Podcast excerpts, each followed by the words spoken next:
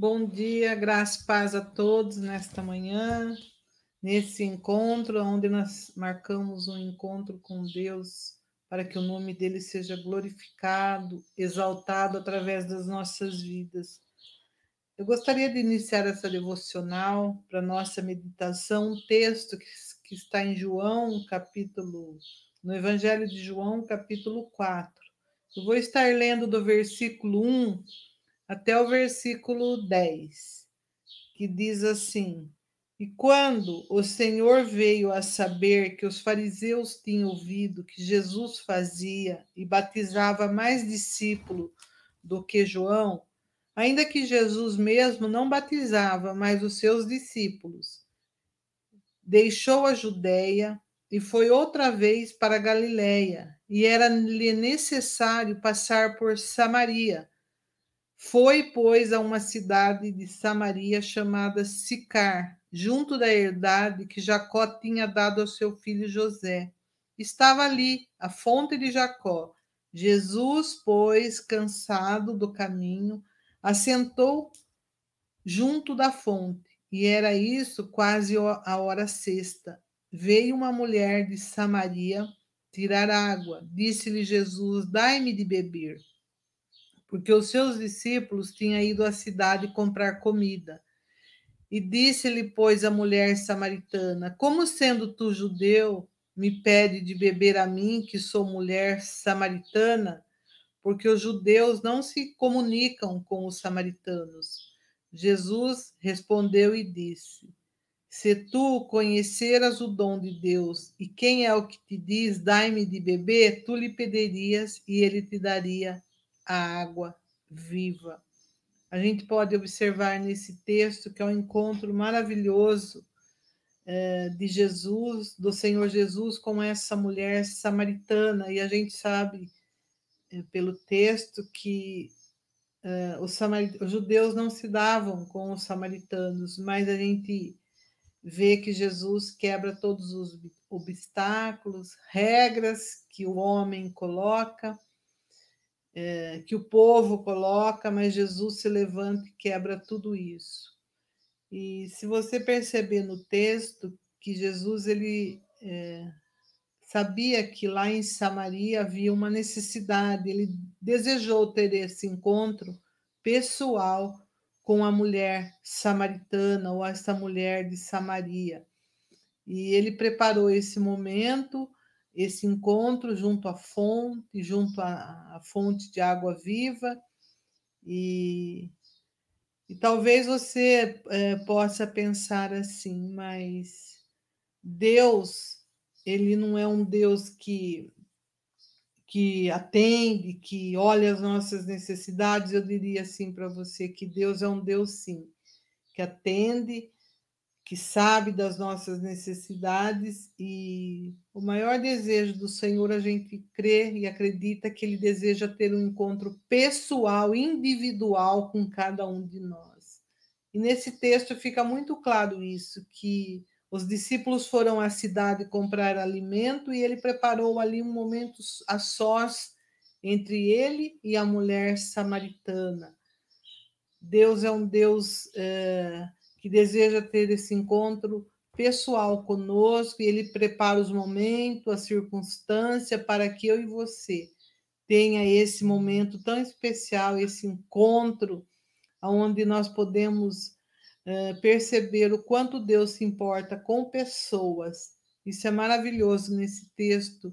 E o versículo 9, o versículo 10 que eu li diz assim: Jesus falando para a mulher samaritana: Se tu conheceras o dom de Deus e quem é o que te diz, dai-me de beber, tu lhe pedirias e ele te daria água viva. Que nós possamos nessa manhã desfrutar, beber desta água viva que o Senhor tem para cada um de nós. É, e só frisando aqui, dando ênfase, que o desejo do Senhor é ter um encontro pessoal comigo, um encontro pessoal com você. Desfrute desse tempo, desse, desse privilégio que nós temos, essa oportunidade. Talvez ainda você não não teve esse encontro pessoal com o Senhor, mas medite nesse texto do, de João, do Evangelho de João 4, leia esse texto inteirinho e você vai, vai poder perceber o quanto Deus se importa com você, o quanto ele quebra paradigmas, ele quebra tudo aquilo que o homem coloca como regra. Jesus se levanta e fala: aquele que beber da água da vida nunca mais terá sede. E eu gostaria então que você meditasse nesse texto nessa manhã, que você tenha essa sede de beber desta água viva que está disponível para mim e para você. Deus abençoe você nessa devocional e nós vamos estar dando continuidade ao estudo. Nós estamos falando a respeito do fruto do Espírito. Para isso, eu chamo o Bruno, que está aí preparadíssimo para falar mais um, pou, um pouquinho desse, desse assunto. Bom dia, Bruno. Bom dia, pastora. Graça e paz do nosso Senhor Jesus Cristo. Tudo bem? Graças a Deus nessa manhã, né? Tremenda, poderosa, né? Ontem aqui na cidade nós tivemos uma chuva, né? Choveu uhum. bastante aí? Choveu, já refrescou um pouco. É... Benção, chuva é benção. É benção. Acabou até a força aqui ontem à noite, Nossa. acredita? É, foi forte a chuva. É, é. aqui não.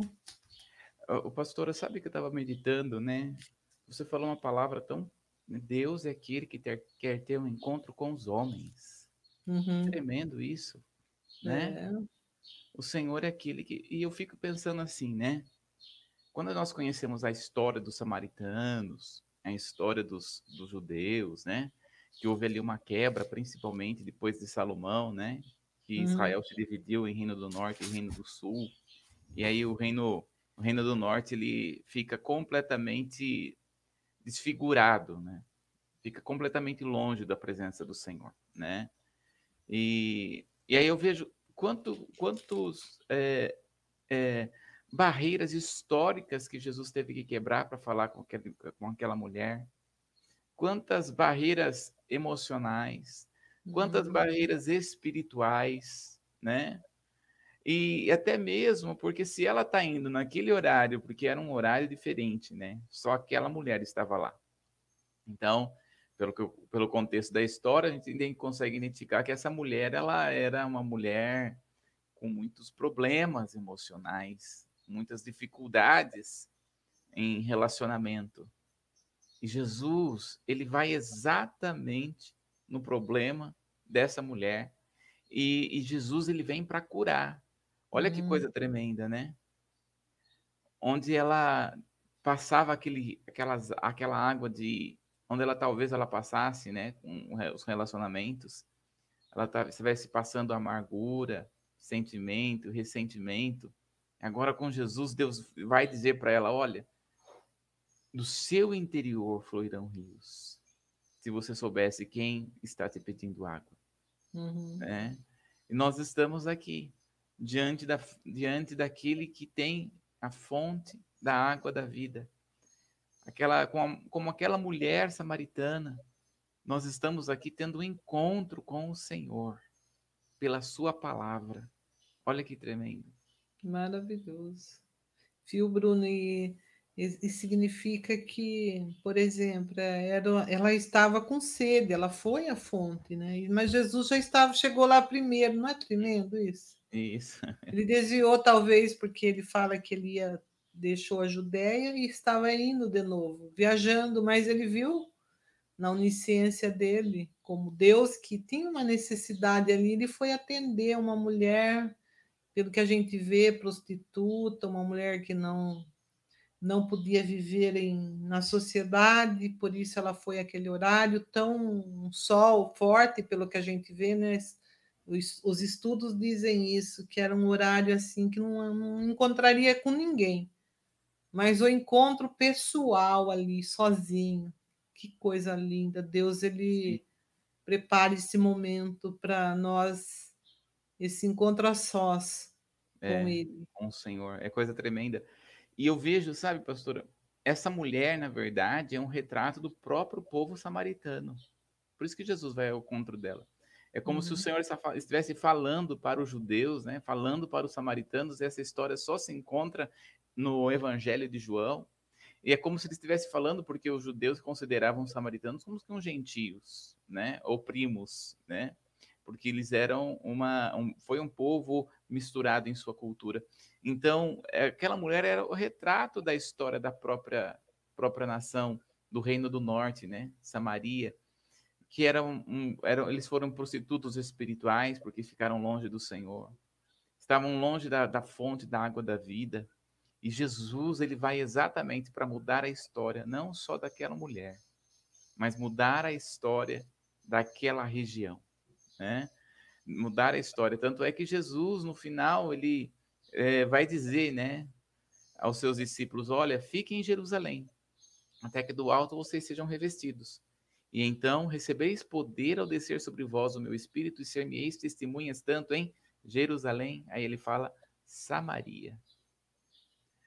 Esta mulher foi tão usada por Deus que quando debaixo do poder e autoridade, quando os samaritanos, quando os judeus, eh, cristãos judeus chegaram em Samaria, aquele lugar já estava preparado para receber o poder de Deus. Olha que tremendo, né? Então aquele lugar já estava é, liberado por causa daquela mulher para receber a graça que vinha da parte do Senhor. Olha que tremendo. Então, às vezes, Deus nos pede alguma coisa que vai além do que nós podemos pensar ou imaginar.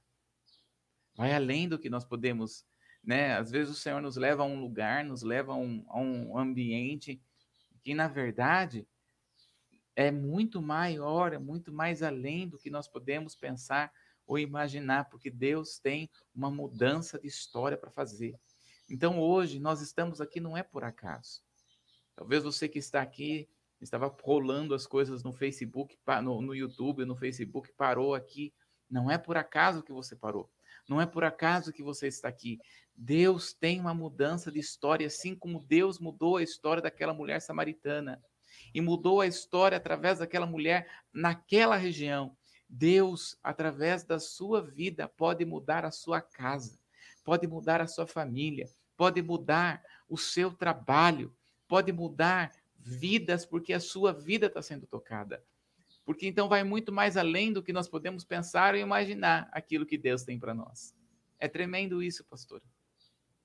Como é poderoso saber que o nosso Deus é aquele que toca nas feridas para trazer cura e mudar história. Amém. Glória a Deus. Amém. Olha só, nós estamos aqui falando sobre o fruto do Espírito, né?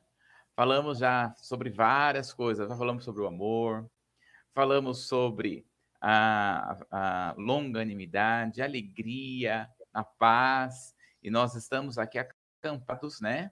Acredito que hoje, nessa semana que nós vamos terminar, mas nós vamos estar falando sobre a benignidade e sobre a bondade.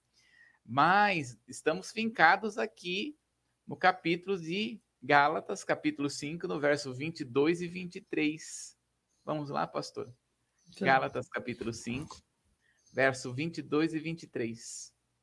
Mas o fruto do Espírito é caridade, gozo, paz, longanimidade, benignidade, bondade, fé, mansidão e temperança. Contra essas coisas não há lei. Olha só, que coisa tremenda, né? Então, nós estamos vendo aqui as nove características que formam a, a, características que junto mostram o caráter de Cristo. E nós estamos aqui acampados no benignidade e bondade, né? Estamos aqui pedindo que o Senhor trabalhe em nós essa benignidade e essa bondade. E nós vimos aqui, né, que as duas andam juntos, né? Benignidade é algo do coração e a bondade é a expressão do coração. A palavra do Senhor fala que a sua boca fala do que está cheio seu coração, mas não só a sua boca, as suas atitudes, as suas expressões, as suas, é, as, suas, as, suas, as suas expressões externas, vai revelar aquilo que está no seu coração. Né? Então, nós estamos aqui dizendo, né? E a benignidade, ela vem do grego crestóstes, crestóstes, que significa uma, um, é uma disposição amável, terna para com os outros é o que notamos no seu modo de ser com relação a ser bom com os outros. É, não quer, não quer magoar ninguém, não quer provocar dor e é excelência em caráter. Isso é benignidade. E a bondade é o que coloca a benignidade em ação. Essa bondade vem agatitosuni.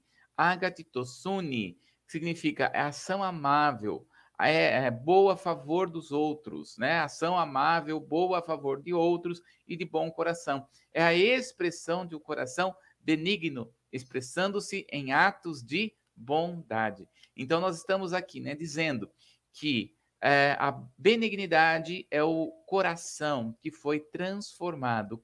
Olha só, como nós já vimos aqui, a pastora lendo esse, esse, é, esse devocional no dia de hoje, nós vemos que Deus transformou o coração desta mulher, uhum. né?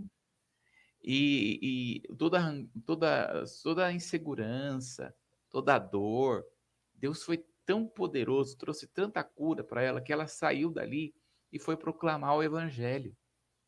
Ela trouxe mais pessoas para ouvir falar de Jesus.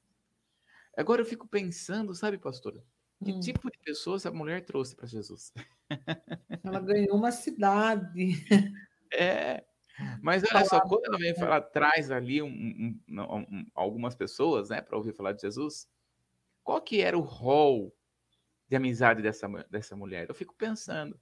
Hum. Talvez não fosse um rol de amizade, de pessoas é, elegantes, de pessoas que soubessem entrar e sair, de pessoas que soubessem falar ou se vestir.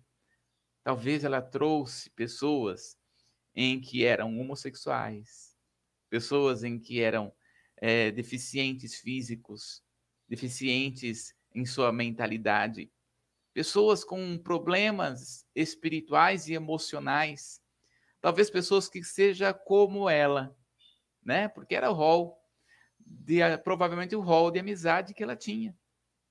E essas pessoas ao ouvirem falar de Jesus ficaram maravilhados. Agora, ela vai expressar aquilo que está no coração.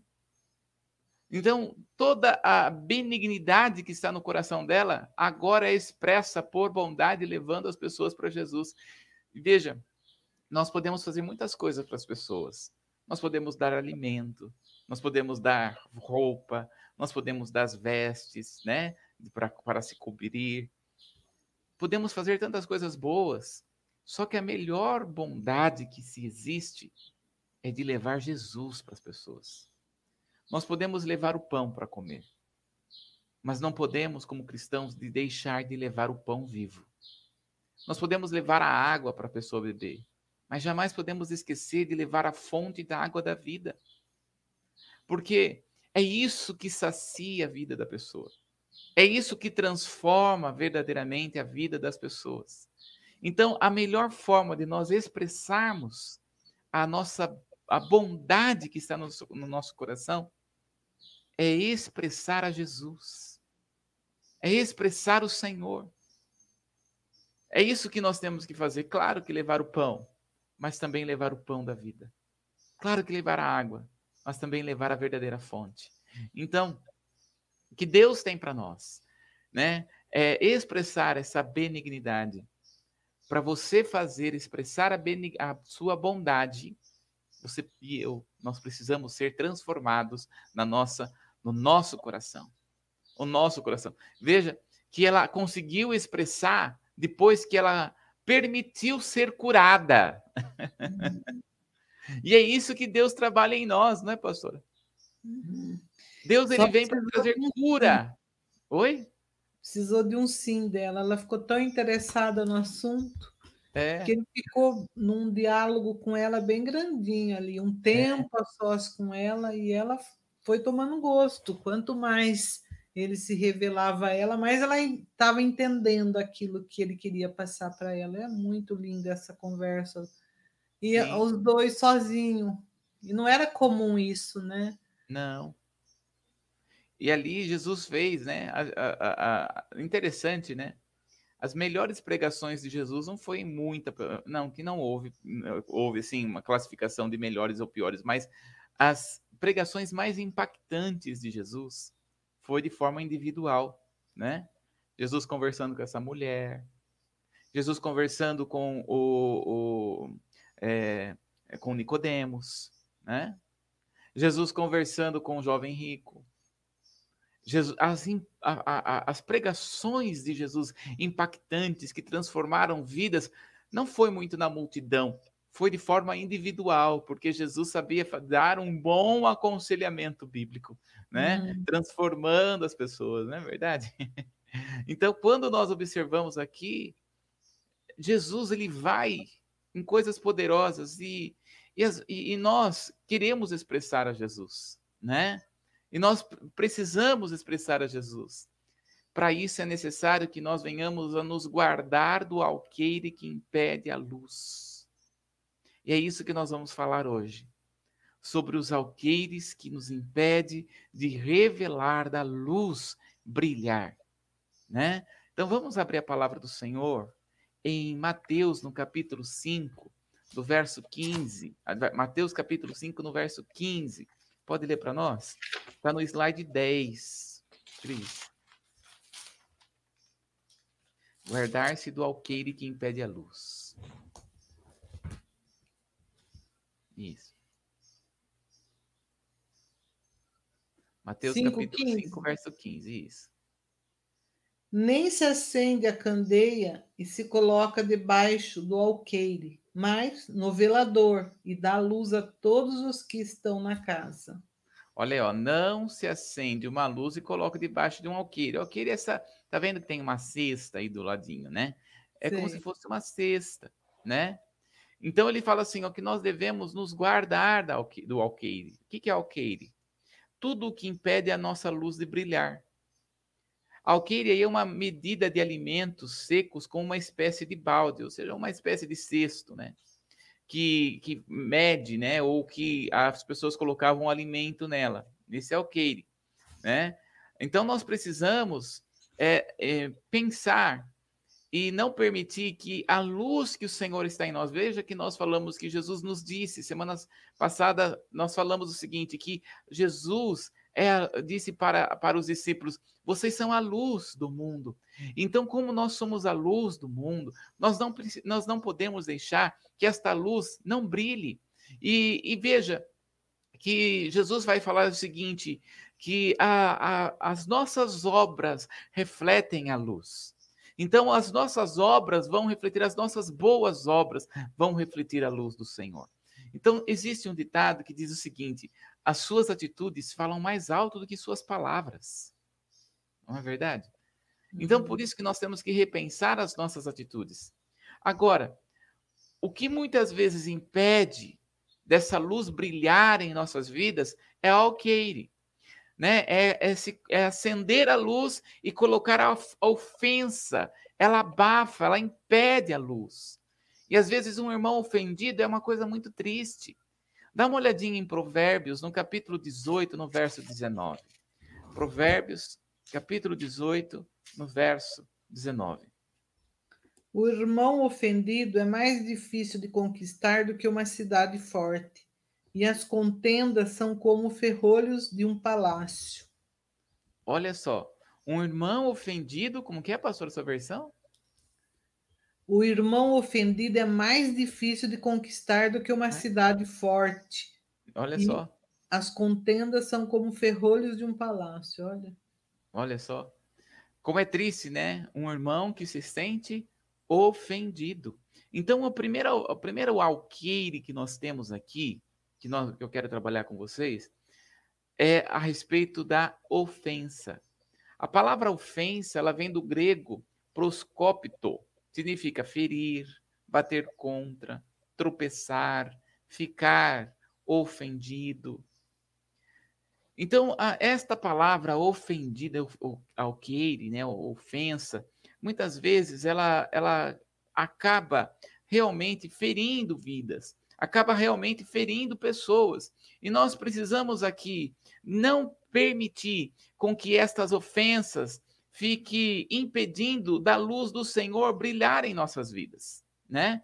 Então nós precisamos remover esses alqueires. Nós precisamos tirar esses alqueires das nossas vidas, né? Então o irmão ofendido é mais difícil de ser conquistado.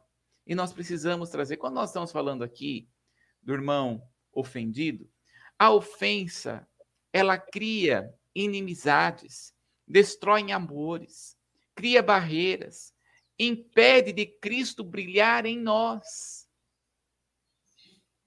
Então, assim, é, existe um ditado que diz assim: nenhum obstáculo é tão grande se a sua vontade de vencer for maior. Então, nós precisamos, primeiro ponto, ter vontade de vencer a ofensa. Porque nós precisamos vencer tanto aquele que ofendeu como aquele que foi ofendido. A situação que às vezes a pessoa ofendeu nem percebe que ofendeu, né? A pessoa e a pessoa ficou ofendida, né? Ficou travada. E é interessante que nós não vamos sentir é, a ofensa de pessoas que nós não amamos. Ao contrário, nós só vamos nos sentir ofendidos exatamente por pessoas que nós amamos. É interessante, né, pastora, que nós é, não, não vamos liberar perdão para a pessoa que mora lá na Conchinchina, né? É. Nós, é. nós temos que liberar perdão para as pessoas que estão ao nosso redor. Agora, nós temos que entender aqui que o Senhor tem para nós algo poderoso. Como é que nós vencemos a ofensa? O primeiro ponto, vou dar aqui alguns, algum, alguns pontos aqui né? Pelo menos dois pontos. O primeiro, amor. Primeira coisa, nós vencemos a ofensa no amor de Deus. Abre comigo aí, pastor, em Provérbios capítulo 21, no verso 14. Provérbios capítulo 21, no verso 14. O presente que se dá em segredo abate a ira, e a dádiva no seio uma forte indignação. Olha aí, ó. O presente que se dá em segredo. Então, quando nós ficamos ofendidos, ou quando nós ofendemos, né? O que, que ele deve fazer, né? Eu, quando eu leio esse versículo de Provérbios, eu lembro muito de Jacó e Esaú. Porque Jacó ofendeu a seu irmão Esaú, né? Ele, ele quis dar uma mãozinha para Deus, né? Para receber a bênção da primogenitura. E é muito interessante que nesse, né, nesse contexto, o Senhor já havia dito que a bênção já estava sobre a vida de Jacó. Havia apenas uma ratificação. E eu não sei quanto a você, pastora, mas eu fico pensando o seguinte: que quando é, Isaac fosse abençoar a Esaú, no momento em que ele fosse abençoar, é a mão dele a recuar. Ele falou: Não, a bênção não vai para você. Ele não precisa, Jacó não precisava fazer nada. Eu até acredito que quando, é, quando Jacó foi para abençoar os filhos de José, que ele, que ele José colocou, né, Manassés e Efraim, e aí ele foi para abençoar a Efraim e, e aí ele trocou as mãos, né? É. Ele vai trocar as mãos. Eu creio que naquele momento o Senhor falou para ele: "Tá vendo, Jacó? Eu ia fazer exatamente isso com você. Você não podia, não precisava sofrer tudo o que você sofreu né? Então, é, a bênção, por isso que a palavra do Senhor fala que as bênçãos do Senhor na obediência ao Senhor vêm nas nossas mãos. Uhum. Mas, quando Jacó, ele estava de volta, saindo da casa de Labão e voltando para a casa do seu pai, e ele estava lá com as suas mulheres, né? Ele, ele vai fazer o seguinte: ele não vai se apresentar para o irmão, ele vai mandar presentes para o irmão. Né? E ele vai dizer o seguinte: vai, fala, mas não fala que fui eu que dei. né? Porque é exatamente isso aqui. O presente dado em segredo aplaca a ira. Então tem momentos, principalmente para aquele que foi o ofensor. Primeiro ponto, né? Demorou 14 anos, 14 anos para Jacó entender que ele ofendeu seu irmão. Porque ele estava ali fazendo o que a mãe falou para ele fazer. Mas demorou 14 anos, pelo menos, para ele entender que era para ele mudar a sua atitude para com seu irmão. E sabe que eu vejo? Que existem situações que nós temos mesmo que esperar um tempo. Porque ao mesmo tempo que Deus estava tratando com o coração de Jacó, Deus também estava tratando com o coração de Esaú. Apesar de Esaú ser um homem, como diz a palavra, como aquele que dava indignação aos seus próprios pais, né? Então, quando nós observamos a palavra, precisou daquele tempo. Existem algumas situações na nossa vida que, para que haja reconciliação, há uma necessidade de tempo. Veja, o tempo, ele não resolve o problema. Mas aquele que está na presença do Senhor, Deus utiliza o tempo para transformar o coração. Então Deus ele vai transformar aqui e quando Deus transforma o coração, queridos, veja só, o presente dado em segredo aplaca a ira. Então nós precisamos entender aqui que para que a luz do Senhor brilhe em nós, nós precisamos permitir com que Deus venha trabalhar no nosso coração com respeito à ofensa, tanto ao ofendido como ao ofensor. E nós precisamos de permitir que esse tempo seja o tempo do Senhor. Nós não sabemos quanto tempo é, mas que seja o tempo do Senhor e que mas que acima de tudo, o seu coração esteja pronto para liberar esta pessoa em perdão. Perdão é sentimento, perdão é mandamento. Agora, relacionamento é diferente. Uhum. Nós liberamos o perdão para a pessoa, agora voltar a ter relacionamento é diferente. Precisa de um tempo, e às vezes existem situações em que nem a, a, a, o relacionamento vai voltar. Porque nós vamos ver aqui, até mesmo com Jacó e Esaú, eles voltaram, mas não ficaram muito tempo. Então nós precisamos entender que existem essas situações. E vou dizer mais: Deus respeita isso no seu coração.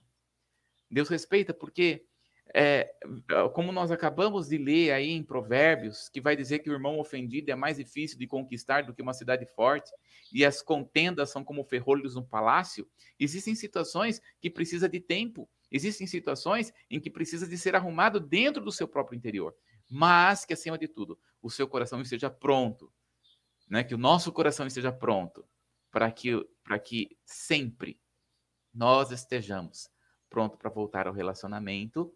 Porém, existem situações que voltam ao relacionamento, mas não dá para continuar andando junto. A palavra do Senhor mesmo diz em Amós 3:3, né? Andará dois juntos se não há concordância, né? Não tem condições. Então, nós temos que entender Deus respeita isso no ser humano, né? Outra forma de nós vencermos, né, é entendermos que temos um ministério da reconciliação. Vamos lá, pastora, 2 Coríntios, no capítulo 5, no verso 18. Não está aí, viu? Não está aí. O Senhor me levou para outras coisas aqui que eu estou trazendo. 2 Coríntios, capítulo 5, no verso 18. Diz assim: E tudo isso provém de Deus, que nos reconciliou consigo mesmo por Jesus Cristo e nos deu o ministério da reconciliação. Olha só, nosso primeiro ministério, às vezes a pessoa fala assim: eu não sei qual é o meu ministério. Olha, independente de qual é o seu chamado, qual é o seu dom, o seu prim... nós temos um dom, um chamado universal, que é para todos, né? Que é o ministério da reconciliação. Existem situações né, que o Senhor nos coloca para trazer reconciliação. É, então, nós vamos trazer reconciliação entre o homem e Deus. Né? Eu, é, é, é muito tremendo isso, porque nós estamos fazendo como que o papel de Jesus aqui na terra. Porque Jesus disse o seguinte: Eu sou o caminho, a verdade e a vida, ninguém vai ao Pai senão por mim. E agora nós estamos no papel, ninguém vai ao, eh, muitas vezes ninguém vai a Jesus. Muitas pessoas não vão a Jesus se não for por nós. Esse é o nosso primeiro ministério de reconciliação. Mas existem situações em que Deus nos dá graça e nos dá sabedoria para trazer reconciliação entre família, né? reconciliação entre pessoas, principalmente quem é pai, quem é mãe, né? Que vai buscar sempre buscar a reconciliação entre família. O homem de Deus, a mulher de Deus, né? Um homem sábio, a mulher sábia, sempre vai buscar reconciliação, nunca divisão. nunca divisão. Então, a mulher sábia, o homem sábio, vai buscar reconciliação na família para que a família esteja unida, para que a família esteja todos juntos, porque existem pessoas que, em vez de apaziguar, gosta de colocar mais fogo na lenha. Não seja esta pessoa, né? Seja uma pessoa onde realmente um homem e uma mulher de Deus que tem esse ministério de reconciliar, reconciliar filhos, reconciliação de, de, de família, reconciliação entre um casal. Não seja né, um sogro, uma sogra, um homem, uma mulher que vem trazer divisão entre a família. Ao contrário, seja um homem de Deus, uma mulher de Deus que traz reconciliação. Sabe por quê? Porque a, a, a, a ofensa é um alqueire que impede da sua luz brilhar. É um alqueire que impede de você viver o melhor de Deus nessa terra. Porque existem mulheres, homens que acabam querendo fazer divisão entre um casal. Que isso? Né? E quando nós vamos aconselhar um casal, né, pastora, a gente não vai nem para um lado nem para outro, né? A gente não toma partido, né? Isso não. é muito importante. né? Nós não tomamos partido e nem tomamos decisão né? por ninguém. Isso, obrigado. Isso mesmo. Nós não tomamos decisão. Mas o que pudermos fazer sempre para trazer a reconciliação, esse é o nosso maior papel. Isso é o que Deus quer para nós, é isso que Deus deseja para nós. Então, nosso ministério é o ministério de reconciliação. E se você tiver a oportunidade, né, nós temos um, uma carta na, no Novo Testamento que é de Paulo para Filemon, né? Chama Filemon. E aquela história é linda, a história de Filemon e um homem chamado Onésimo. Onésimo, né, era um, foi ali um, um, funcionário, um funcionário de Filemon. E, além de ser funcionário, era escravo. E Filemon roubou. Aliás, Onésimo roubou a Filemon. E ele fugiu, foi para Roma. E quando fugiu, chegou em Roma, Paulo também estava preso em Roma. E Paulo recebeu ele, porque Paulo estava preso é, em, em, domicílio, recebeu a Onésimo e começou Paulo a pregar a Jesus para Onésimo. E Paulo então vai fazer o papel de reconciliador. E é tão poderoso, porque assim, Paulo vai escrever para Filemão dizendo assim: Filemão, recebe Onésimo em sua casa. Recebe, porque ele é, é teu irmão agora em Cristo. E como irmão, se ele te deve alguma coisa, coloca na minha conta, que eu pago. Se bem, Filemão, que você deve a sua própria vida a mim. Porque fui eu que te evangelizei.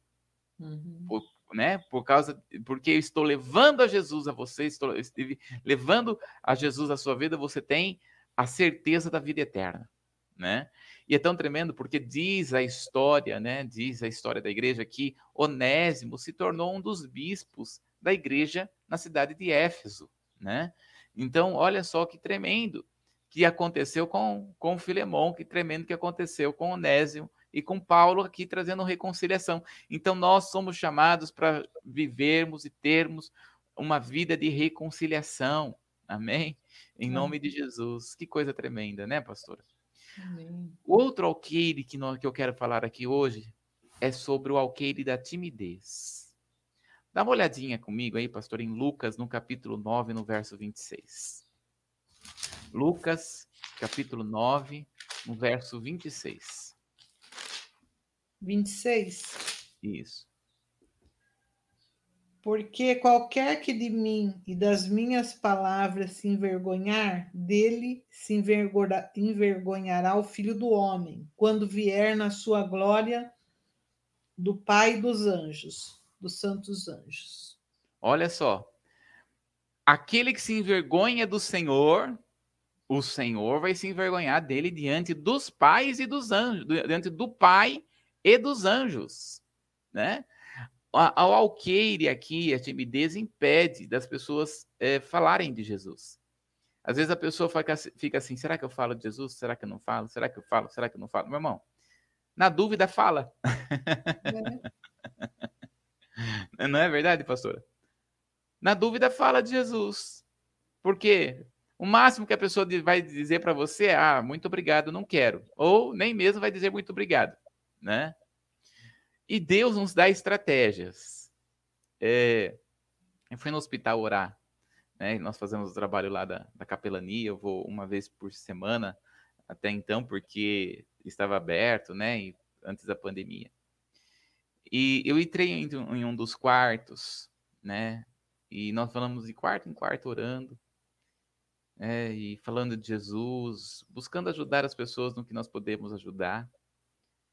E, e nós nos apresentamos e eu percebi, né? A gente tem que estar tá atento em todas as coisas, né? Aí eu bati o olho naquela, naquela senhora e, e vi que ela estava com um livreto do, do testemunho de Jeová. E eu pensei assim: ou ela é testemunho de Jeová, ou ela é, é ou o testemunho de Jeová passou por aqui. Geralmente, testemunho de Jeová não vai no hospital. Então, eu falei: então, possivelmente, alguém da própria família é, né? Mas aí eu, como eu falei assim, bom, já como tá Jeová ali, eu falei assim, olha, eu posso fazer a oração em o um nome do Senhor Jeová? Uhum. Ela regalou o olho assim, claro. Eu falei, é, é TJ mesmo. Né? Por quê? Porque os testemunhos de Jeová, eles não aceitam que orem a Deus em um nome, não aceita, não aceita que fale Deus, né? Aceita apenas que fale Jeová. Então se ora no nome de Jesus a Jeová. Então quando eu falo assim, né, eu posso orar a Jeová em o nome de Jesus, aí eles aceitam. E quando eu falei assim, aquela mulher regalou os olhos. Então nós começamos a orar por ela. Ó oh, Senhor Jeová, uhum. né? tu, és, tu és santo. E falamos e oramos. E ela agradeceu tanto a oração. É, e, e, depois daquele dia, toda vez que nós chegávamos ali, né, porque ela ficou internada acho que uns três, uma semana, toda vez que nós chegávamos ali, ela não aceitava ninguém a orar, a não ser aqueles que estavam já orando com ela. Então, assim, é, pudemos falar de Jesus, pudemos falar na linguagem que a pessoa entende. Então, quando nós falamos do Senhor Jesus, nós temos que anunciar sem vergonha mesmo. né? Se tem que ser para sem vergonha alguma coisa, vai ser sem vergonha para Jesus. né? Orar e falar e declarar o amor do Senhor porque nós temos que ser aqueles que estão como é, é, aquele homem, né, que Jesus conta na parábola, que vai jogando a semente, vai jogando a semente. A gente não sabe qual vai crescer, mas sabemos que pelo menos a função de semear nós fizemos. Ou se até mesmo não fizemos a função de semear, com certeza fizemos a função de regar a semente que está ali. Porque a palavra do Senhor fala que um plantou, o outro regou, mas o crescimento veio de Deus.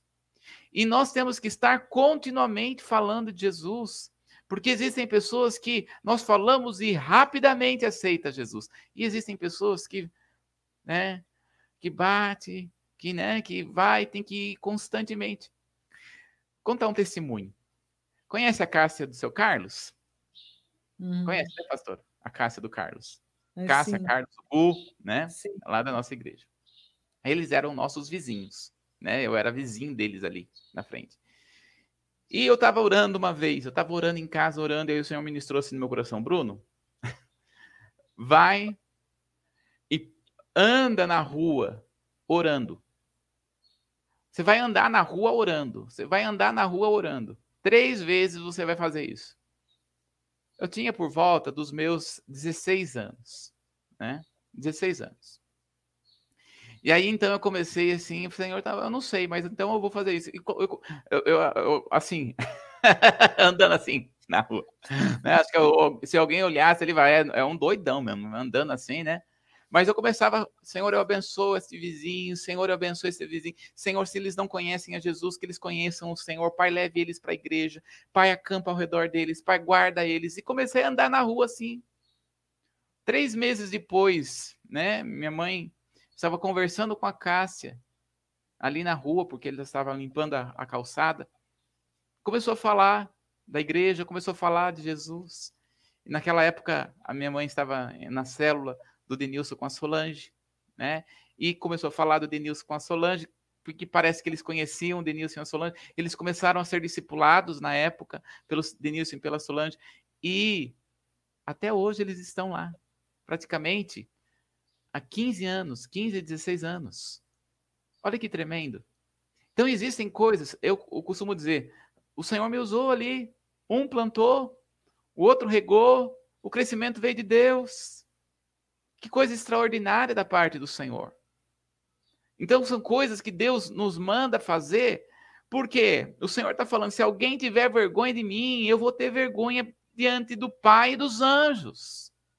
Então nós não podemos ter vergonha de falar de Jesus, de anunciar a Jesus, de mostrar o amor de Cristo para as pessoas, né? De muitas vezes, né, como célula ou como irmãos, tomarmos autoridade e marcharmos mesmo na rua, né, profetizando que aquele lugar é do Senhor, que aquele lugar que aquelas pessoas vão conhecer a Jesus, né? São é, ousados. Oi? Precisamos ser ousados. Ousados. Não tímidos. Exatamente, porque a timidez impede da luz brilhar. É, eu lembro, na época eu era criança, irmã Terezinha, né? Ela chama, colocava ali algumas mulheres e falava assim: Nós vamos fazer um decreto aqui, nós vamos fazer uma declaração que cada bar na cidade vai se transformar em uma igreja. Cada bar vai se transformar. Porque naquela época, na década de 90, tinha muito, muito, muito, muito, muito, muito bar na cidade. E essas mulheradas aí começou a declarar, né? Entrava no culto em nome de Jesus, cada bar será uma igreja. Cada bar será uma igreja. E realmente hoje, né? A gente anda, anda na cidade e vê tanta igreja, tanta igreja. Nossa. Falei, né? O decreto é o poder da palavra. Então é por isso que nós não podemos ser tímidos, nós temos que vencer a timidez. Agora, como que nós vamos vencer a timidez? Olha lá. 2 Timóteo, capítulo 1, no verso 7. Olha lá, pastora. 2 Timóteo, capítulo 1, no verso 7. Porque Deus não nos deu o espírito de temor, mas de fortaleza, de amor e de moderação.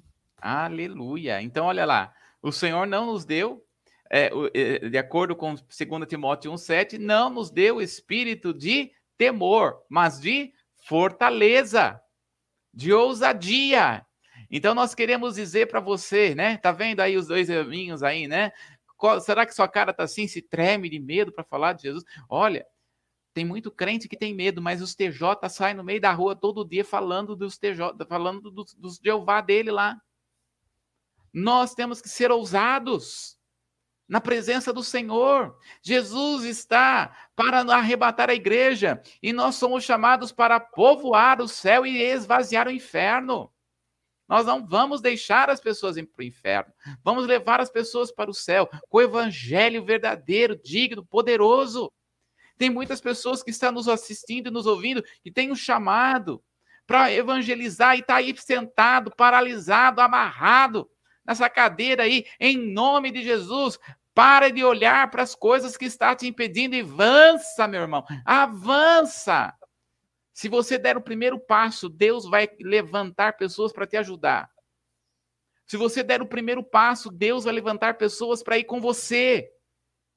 Não, não tem que ficar com medo, não. Levanta em nome de Jesus, porque o Senhor te enche de ousadia, te enche com autoridade. Olha só, em Atos, capítulo 4, no verso 13. A segunda forma de nós mudarmos, a, tomarmos, não, não permitirmos que a timidez nos impeça, é nós mudarmos de atitude. Vá lá, Atos capítulo 4, no verso 13. Então eles, vendo a ousadia de Pedro e João, e informados de que eram homens sem letras e indoutos, se maravilharam e tinham conhecimento de que eles haviam estado com Jesus. Olha só. Então, andar com Jesus, que é o leão da tribo de Judá, andar com Jesus nos faz parecidos com ele. Então, a unção de ousadia virá sobre nós. Pedro e João aqui, eles foram intrépidos. Amós 3,8 diz: Rugiu o leão, quem não temerá? então, nós somos como voz de leão, meu irmão. Então, para ouvirmos a voz de Jesus, temos que andar com ele. Então, nós precisamos combater essa timidez em nome de Jesus. Impeça essa timidez. Manda embora em nome de Jesus. Né? Outro ponto, como é que nós vencemos a timidez? Pela oração. Dá uma olhadinha lá. Marcos capítulo 11, no verso 24, pastora. Marcos capítulo 11, no verso 24. Não, então, olha, eu quero dizer para vocês, talvez muitos estão nos ouvindo aqui há muito tempo, você não consegue nem mandar no Facebook. Tem gente que usa o Facebook para falar mal dos outros. Tem gente que usa o Facebook para. Cristão não. Cristão usa o Facebook para ser bênção. Cristão usa o Facebook não é para ficar mostrando que come e que deixa de comer. Não usa o Facebook para mostrar roupa nova, sapato novo, nada disso. Nós usamos o Facebook para ser luz. Ser luz para as vidas das pessoas, ser abençoar, para abençoar a vida das pessoas. Coloca lá versículo, capítulo, coloca lá uma, uma mensagem de amor. Use isso em nome de Jesus. Né? Olha lá, pastor, Marcos capítulo 11, verso 24, olha lá. Por isso vos digo que tudo o que pedirdes orando, crede que o receber, crede que o recebereis eis, né? Olha só, quando nós olhamos aqui a palavra, o Senhor está nos falando aqui. Você está com medo? Você está com vergonha? Você está com timidez? Peça ao Senhor para tirar. Peça. Ó, eis aqui uma pessoa que é muito tímida, porque sou extremamente tímida, mas na palavra sou um leão. Uhum. Né?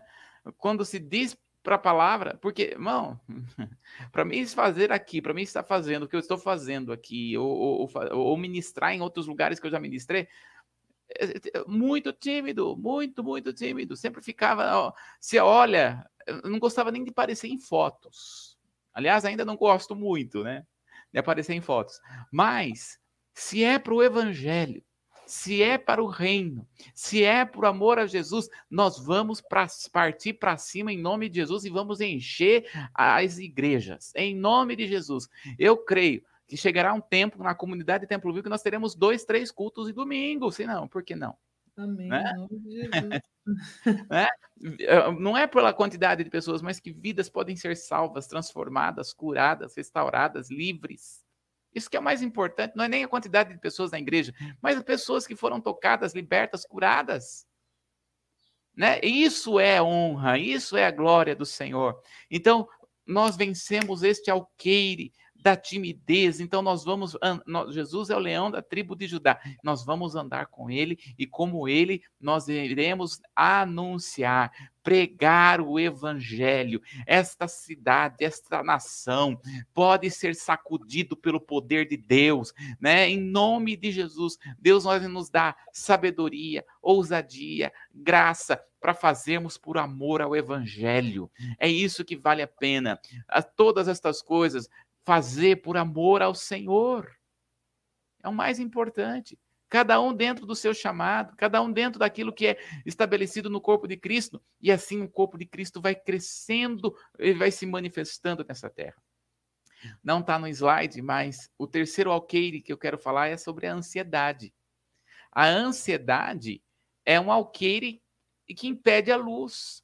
Então, nós vamos ter na ansiedade sintomas físicos e sintomas psíquicos. Por exemplo, uh, sintomas psíquicos nós temos a insônia, a irritação, a tensão, a inquietação, a perda de concentração, lapsos de memórias constantes. Tudo isso é ansiedade psíquica. Agora, e no corpo? Dor do peito, dor de cabeça, formigamento, tonturas, palpitações, isso tudo são sintomas de ansiedade. A ansiedade impede das, das pessoas andarem na luz do Senhor. E Deus nos dá graça para vencermos essa ansiedade. Nos dá graça para conseguirmos uh, vivermos o melhor do Senhor nessa terra, né? Olha só o que Jesus vai dizer em Mateus capítulo 6, no verso 24. Olha só. Só para nós vermos aqui como que Jesus fala para nós vencermos a ansiedade. Mateus capítulo 6, no verso 24. Desculpa, Mateus 6, 26, pastor. 26. Olhai para as aves do céu, que não semeiam e nem cegam, nem ajuntam em celeiros, e vosso Pai Celestial as alimenta. Não tem de vós muito mais valor do que elas? Olha só que poderoso. Você é mais valor, você tem mais valor do que os pássaros, você é mais importante do que as árvores, você é mais importante do que todas estas coisas que estão tá na terra. E Deus cuida de todas elas. Deus cuida do passarinho. Deus faz crescer o capim, né? Deus é. faz tantas coisas, né? Por acaso ele não cuidaria de você? Então lance sobre ele toda a vossa ansiedade, porque diz a palavra, ele tem cuidado de vós. Amém, pastor? Então vimos aqui alguns alqueires, nós vamos continuar aqui na quinta-feira. Eu creio que Deus falou ao nosso coração, em nome de Jesus, nessa manhã. Glória a Deus. Amém. Por isso que a ordem de Deus para Moisés foi: diga ao povo que marche. Sim. Não é para ficar parado, é para marchar em frente, ir em frente à terra prometida, porque há uma promessa para nós.